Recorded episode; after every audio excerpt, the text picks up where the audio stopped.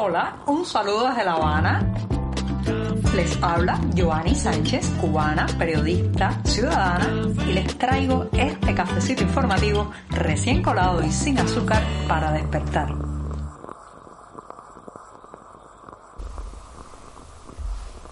El viernes llegó y este es el último programa de la semana, además en las puertas ya de las fiestas navideñas, en una jornada que amaneció nublada ya, bastante fresca aquí en la capital cubana, por lo tanto el cafecito informativo es imprescindible para empezar el podcast de hoy, pero voy a adelantarles antes del primer sorbito que haré un resumen, un balance del año que está a punto de concluir. Ahora sí voy con este cafecito sin azúcar. Después de este sorbito, les comento que justamente para terminar este diciembre, varios colegas del diario 14 y medio nos reunimos para eh, elegir los rostros, los proyectos que habían marcado la pauta en Cuba durante este 2022. La relación, o sea, el listado de personas, nombres y, e iniciativas que eh, resultó de ese encuentro, de ese intercambio, de ese debate, pues eh, marcaron también los momentos más importantes de estos 12 meses y fue lamentablemente un repaso doloroso por las crisis y las tragedias que han golpeado a nuestro país. Y así lo tengo que decir, ha sido un año sombrío y curiosamente entre los rostros elegidos hay más difuntos que personas vivas, más catástrofes que logros. ¿Por qué resulta tan sombrío este año? ¿Por qué eh, el balance es tan negativo en un país que no está en guerra, señoras y señores, tampoco ha sufrido un cataclismo de grandes proporciones? Bueno, lamentablemente la respuesta a ese interrogante está en la persistencia del error, en la continuidad, una continuidad testaruda de mantener un modelo que ya ha tenido seis décadas para probar su incapacidad, su ineficiencia a la hora de lidiar con la realidad. Así que en este año hemos visto cómo las largas filas o colas para comprar alimentos se multiplicaron por todos lados, las familias tuvieron que despedir a casi un cuarto de millón de migrantes y también se esfumaron las esperanzas de aquella chispa, aquella chispa que nos ilusionó a todos que provocaron las protestas del 11 de julio del pasado año. En este 2022, señoras y señores, los cubanos vimos explotar el Hotel Saratoga de La Habana, llevándose por delante 47 vidas. También arder durante días la base de sus tanqueros de matanza. ¿Se acuerdan esos días oscuros y eh, llenos de incertidumbre y de dolor en agosto pasado? Bueno, pues también ese, ese eh, incidente se cobró 17 vidas y además asistimos al funeral, ese silencioso eh, y tapado por los medios oficiales de decenas o cientos de balseros que naufragaron en el estrecho de Florida o de migrantes cubanos que murieron en la selva del Darién tratando de escapar de esta isla. Ha sido un año mortífero que eh, a punto ya de concluir todavía no ha traído siquiera la publicación oficial de los informes periciales de estas grandes tragedias. De aquel impulso por cambiar las cosas que eh, vivimos en 2021 con las manifestaciones populares más grandes de la historia cubana, bueno, se ha pasado a tiempos de miedos, y de silencio. Así como lo dice, es rara la semana en que no tengamos que decir adiós a algún eh, colega periodista que tiene que irse debido a las presiones, a algún amigo, incluso a algún activista o disidente. Pero también el régimen ha sufrido un importante deterioro en este 2022 en su imagen internacional, ¿sí? en su capacidad de intimidar y en su poder para silenciar a la ciudadanía. Por todos lados, a donde quiera que uno vaya, crecen las críticas, brota la inconformidad, la diatriba y cada vez estas flechas de la crítica se dirigen más directamente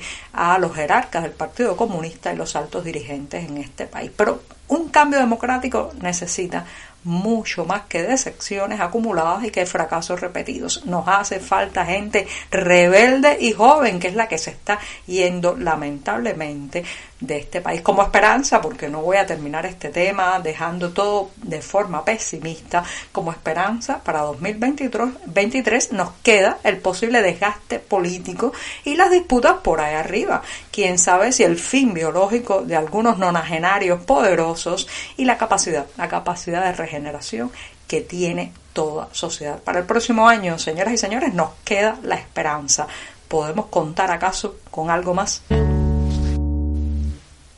Aunque el secretismo y la falta de transparencia rodean en Cuba todo lo que tiene que ver con la compra, comercialización de pertrechos militares, también con los insumos policiales destinados a la represión, todo eso es un campo de el que los ciudadanos prácticamente no tenemos ninguna información, pero a pesar de eso, en las democracias del mundo sí hay que rendir cuentas y publicar informes. Y justamente un informe de exportaciones de material de defensa o otro material y productos de tecnología de doble uso que se ha publicado en España ha revelado que la parte cubana, específicamente el Ministerio del Interior de Cuba, intentó comprar 2.500 cartuchos de gases lacrimógenos en ese país, también 40 dispositivos antidisturbios de luz sonido y humo. Afortunadamente, las autoridades españolas negaron esa compra y alegaron que eh, había falta de respeto a los derechos humanos en la isla, un requisito que era indispensable para adquirir estos productos que son, señoras y señores, evidentemente insumos represivos. ¿Para qué la policía cubana quiere gases lacrimógenos y 40 dispositivos antidisturbios de luz, sonido y humo? Esto evidentemente está marcando un temor que hay por ahí arriba que se repitan las protestas populares al estilo de la ocurrida el 11 de julio de 2021 y también durante el verano aquí en la capital cubana. El verano pasado, eh, que la gente, sobre todo, la más significativa fue la protesta en la calle línea del Vedado Habanero. ¿Por qué se necesita eh, eh, amedrentar a la población? ¿Por qué se necesita, eh, digamos, preparar a la policía con estos recursos represivos para impedir a la ciudadanía que se exprese? Bueno, pues ya sabemos, porque simplemente se trata de un régimen autoritario, un régimen dictatorial que no soporta y no quiere que los cubanos tomemos nuestras calles. Los apagones han disminuido en Cuba a lo largo de este mes de diciembre, pero la causa podría no señalar directamente a la gestión gubernamental, a la incorporación de, digamos, más capacidades energéticas, sino fundamentalmente a la caída de la demanda. Si la demanda de energía ha disminuido un 12% en los últimos días en la isla debido fundamentalmente a que las temperaturas han refrescado y ya las familias no necesitan tanto apelar a los ventiladores, los aparatos de climatización o de aire acondicionado, incluso la refrigeración de los alimentos, eh, pues disminuye también con este refrescamiento de las temperaturas. Así que el clima nos ha dado un respiro, pero ojo, se trata esto de que la situación se va a mantener a largo plazo o a mediano plazo.